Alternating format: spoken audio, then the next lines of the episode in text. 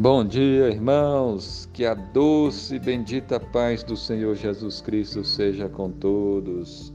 A palavra de Deus em 1 Coríntios 15, 58 diz assim: Portanto, meus amados irmãos, sede firmes, inabaláveis e sempre abundantes na obra do Senhor, sabendo que no Senhor vosso trabalho não é vão. Amém. Esse texto bíblico fala para nós sobre o trabalho no Senhor. Aqui diz que o traba trabalhar no Senhor, ou seja, trabalhar na obra de Deus, fazer a vontade de Deus, não é um trabalho em vão. Por quê? Porque Deus está vendo.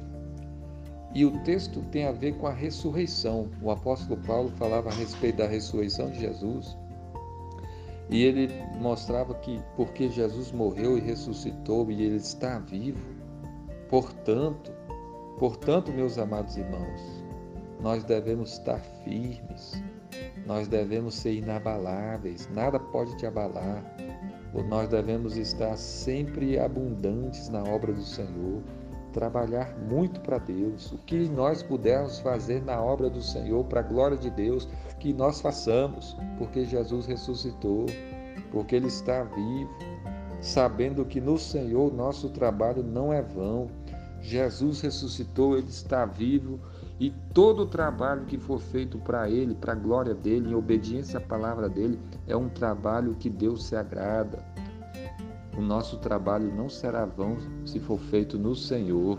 Jesus está vivo, meu irmão. Jesus está vendo você, você, você servindo a Ele. Então sirva a Ele mais e mais. Dedique o seu tempo, o seu coração, as suas forças. Trabalhe na obra do Senhor.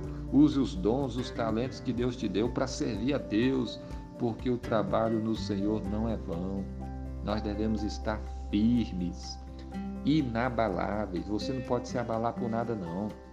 Às vezes, alguma dificuldadezinha quer abalar a nossa fé, a nossa confiança, o nosso trabalho em Deus. Seja inabalável e seja sempre abundante. Procure sempre trabalhar na obra do Senhor com abundância, fazendo tudo que você puder porque Deus está vendo, porque Jesus é bom, porque Ele ressuscitou dos mortos e um dia Ele voltará.